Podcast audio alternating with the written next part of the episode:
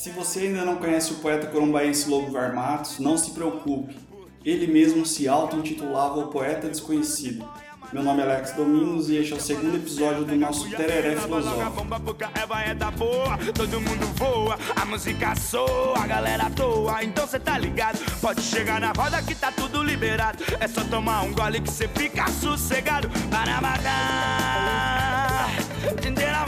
sossegado.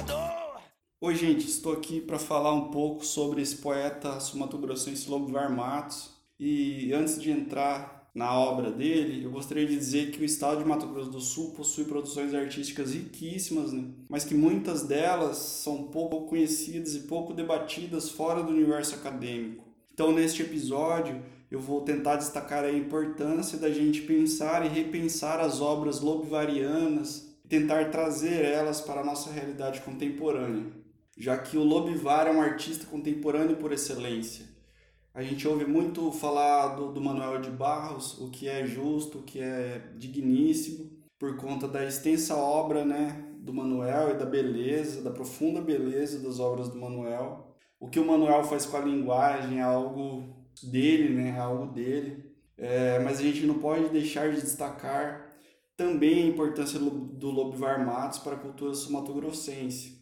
Nascido em Corumbá, o Lobivar trouxe à tona em seus poemas personagens que, na maioria das vezes, são homens, são mulheres, pobres e excluídos, moradores do Sarobá, um lugar que foi por ele mesmo definido como a mancha negra bolindo na cidade mais branca do mundo, uma imagem profundamente emblemática que a gente vai tentar destrinchar ela mais para frente, com mais calma, né? É, cheia de simbolismo, cheia de, de, de semântica. Então, mais para frente a gente vai falar mais dessa frase. O Lobivar, ajudado pela família, ele veio de Corumbá para Campo Grande. Ele ficou um tempo em Campo Grande e logo ele teve uma ajuda aí do, do político Filinto Miller, que levou ele aos 18 anos para o Rio de Janeiro. Lá ele se diplomou em Direito pela UFRJ e durante a sua vida ele exerceu o jornalismo, tinha um pensamento, é, foi funcionário público, foi poeta e foi crítico literário. Então, o poeta é, Lobo Matos ele conseguiu expressar por meio das suas poesias, dos seus poemas, uma preocupação e uma incerteza de um povo, né, de um povo excluído é, em um estado que é fronteiriço, ou seja, Corumbá faz fronteira com o Paraguai e com a Bolívia. Então, o Lobivar, de certo modo, ele traz nos seus escritos, ele é atravessado pela fronteira.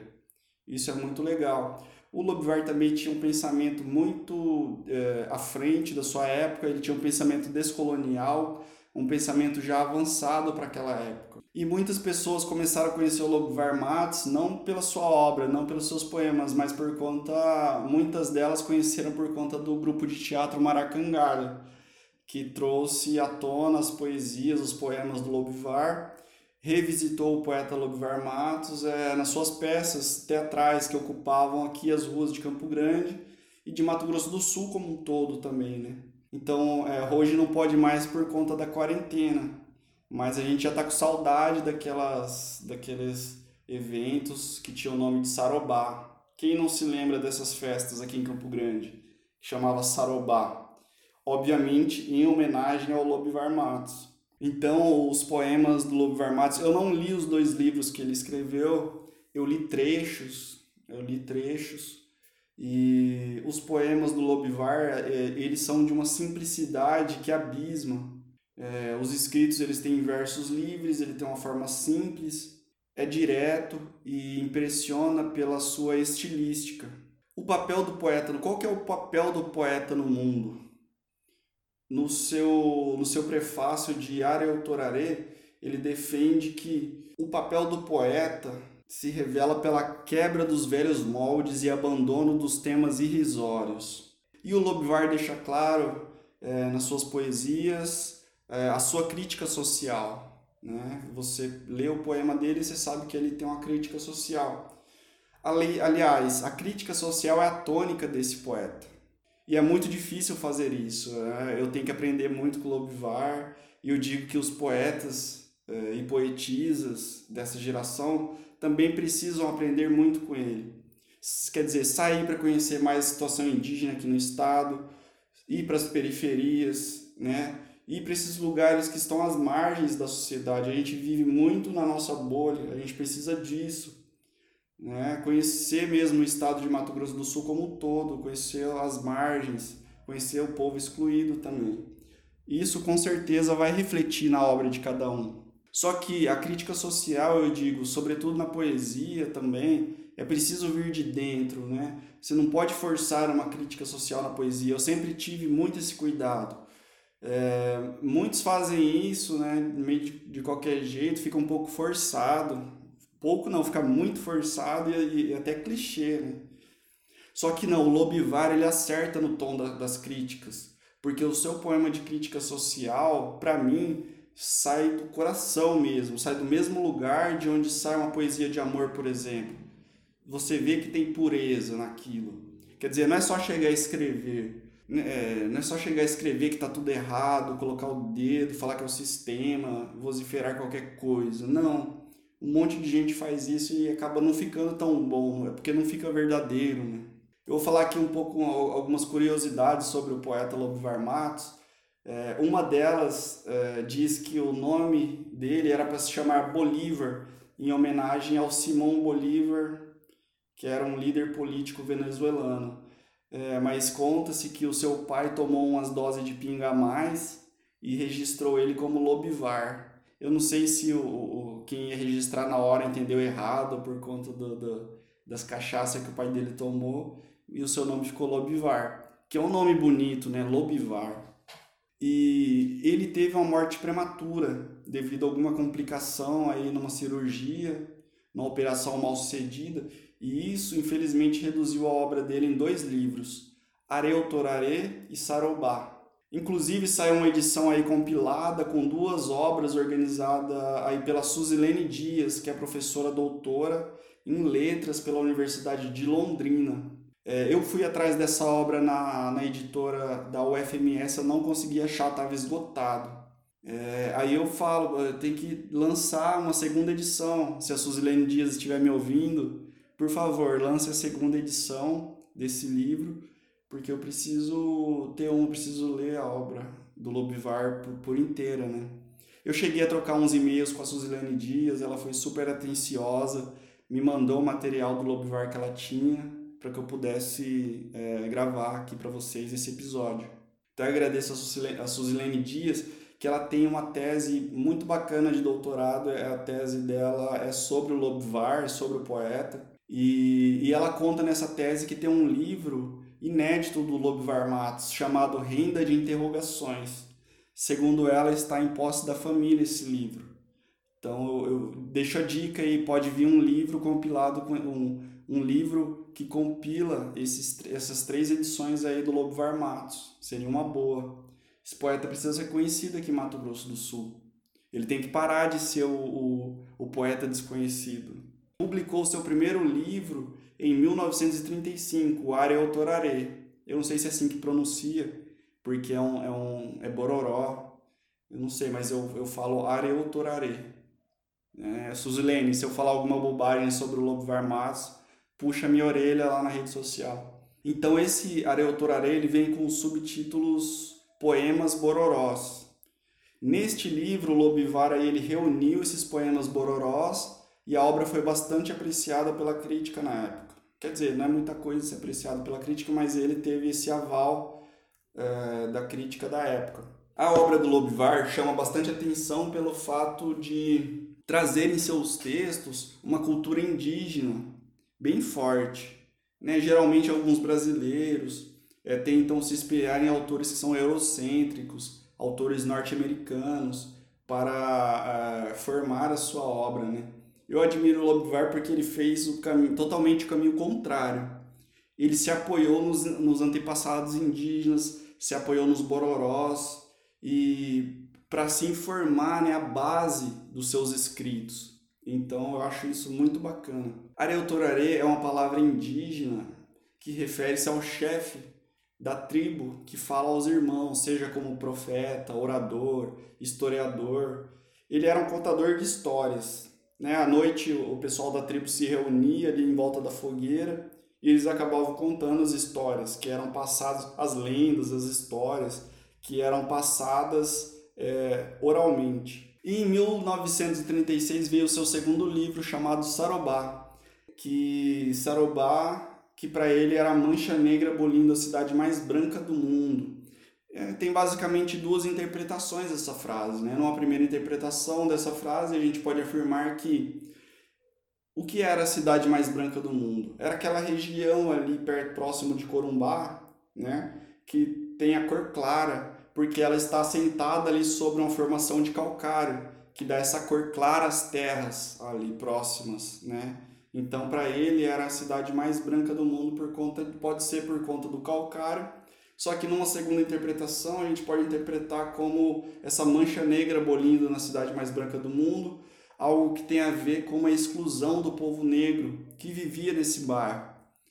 É, nesse caso, a mancha negra que, ao se afirmar, né, aquelas pessoas excluídas que, ao se afirmar, acabam incomodando os brancos que viviam ali naquela cidade e que só lembravam deles quando precisavam de algum serviço. Né? Então, Sarobá é essa denominação do bairro negro de Corumbá, um lugar que geralmente era muito sujo, muito miserável, onde haviam lavadeiras, os marginalizados, o povo preto excluído da sociedade. Então, o Lobivar é importante que ele traz isso numa época onde não se falava disso. Né? Ele trouxe a importância da manifestação de arte de uma população preta e esquecida no bairro Sarobá que, é, que geralmente, segundo o próprio autor, só eram lembrados em tempos de interesse. Segundo Lobivar, só se lembram de Sarobá quando são necessários os serviços de um negrinho. Fora daí, a favela em ponto menor é o templo eterno de, da miséria. É a mancha negra bolindo na cidade mais branca do mundo. Na expressão de um inglês que passou por lá caçando onça e, quem sabe, se petróleo também. Então, eu, eu costumo dizer que as poesias do Lovivar Matos são como que fotografias que registram a, a inquietação de um povo excluído. Ele era um poeta modernista que teve como principal objetivo a denúncia e crítica social, né? aquela ruptura com o tradicionalismo e a valorização do cotidiano. Ele possuía versos mais livres, e porque o, o, modernismo, a grosso modo, é um olhar mais crítico para as desigualdades sociais, né? E coloca o ser humano ali em primeiro plano, até. O, o Lobivar Matos e o Manuel de Barros, eles se conheceram, eles tiveram um convívio juntos. O, o Manuel chamava ele de Lolito, Lolito, é um apelido carinhoso. Escreveu o Manuel, né? Lobivar, o Lolito, foi meu amigo até uma semana antes de sua morte. O Manuel escreveu isso é, numa carta para Suzilene Dias. Essa carta está na sua tese de doutorado, vale a pena conferir. Né? Agora eu vou recitar uma poesia para vocês do Varmatos, bastante bacana. Quando sinto vontade de ver santos, nunca vou na igreja. Sento-me num banco de praça, na boquinha da noite, e fico namorando os desgraçados, encolhidos na escadaria da igreja. Então essas poesias do, do Lobivar têm isso é uma crítica muito sutil, uma crítica é, bastante. É, o estilo é bastante simples, mas que ao ler você se coloca num ponto que você não imaginava. Né? Como eu disse antes, é, muitas pessoas conhecem a obra do Lobvar, conhecem o Lobvar não por conta das suas próprias poesias, mas por conta do grupo de teatro Maracangalha. Esse grupo ele contribui imensamente para a divulgação do, do Lobivar é, e, e, e, desse poeta sul-mato-grossense. Eu gosto muito do Maracangalha, eu já fui em várias apresentações aqui no estado e eles trazem uma releitura da obra do Lobivar bastante original. É, sempre que eu posso eu vou nesse grupo. Agora não pode mais por conta da quarentena. É, mas muitas pessoas conheceram o Lobivar através deles. No ano de, 19, de, no ano de 2019, o Maracangalha comemorou nove anos de Sarobá, que foi inspirado no Lobivar Matos, foi inspirado nesse poeta corombaense. E o Maracangalha ele tem esse objetivo de ocupar os espaços públicos, isso que é muito bacana. Eles desvendam lugares esquecidos aqui na cidade, é, lugares que não são muito conhecidos, e eles vai, vão lá promover a cultura e promover a arte pelas ruas, né? Então o Maracangalha, ele continua sendo essa mancha negra bolindo na, com a cidade mais branca do mundo. Né? Um abraço aí pro pessoal do Maracangalha. Ao meu amigo Henderson, o palhaço, que também nas suas apresentações ele sempre traz a memória do Lobivar é, e sempre traz as poesias né, do Lobivar que são inesquecíveis. Né? Ele traz de uma, de uma maneira performática, uma maneira muito visceral assim também. Né? O Nito, pô, sou fã do Nito. E para finalizar, eu vou recitar uma poesia chamada O Destino do Poeta Desconhecido. Eu sou o poeta desconhecido. Andei de cidade em cidade, caminhei por vilas, grutas e montanhas, atravessei riachos, pantanais imensos, venci afinal todas as distâncias, com o mesmo heroísmo selvagem de minha tribo, forte e guerreira. A ilusão é minha amiga e meu consolo. Trago comigo o grito aterrorizante de um povo oprimido dentro de si. A coragem dos homens rudes de minha terra lateja em mim, palpita no meu sangue e vibra voluptuosamente em todo o meu ser. A vida me embriaga e me aborrece. Trago comigo todas as lendas bororas. A grandeza de minha raça fala nos meus cinco sentidos, dança no círculo de ouro das minhas emoções e canta no ritmo tumultuoso dos meus versos. A felicidade me ilude, a mulher me desilude. Trago comigo a minha alma presa, a inútil esperança da vitória. A bondade de minha gente vulgura cintilante nos meus feitos. Rola estuante de harmonia nos meus gestos e floresce orvalhada de luz nas minhas atitudes. Busco sem cessar dia e noite, numa luta generosa e boa, luz para a razão, pasto para a inteligência, eu sou o poeta desconhecido. Não sei o destino que me espera, porque sou o próprio destino. É com essa linda poesia que eu deixo vocês. Muito obrigado a quem acompanhou aqui até agora. Esse ainda é o segundo episódio do Tereré Filosófico. A gente ainda está pegando time, a gente está conhecendo como que funciona o podcast, mas é importante que vocês acompanhem, importante que vocês comentem, divulguem, compartilhem. É isso, muito obrigado a todos e todas que me ouviram até agora. Valeu!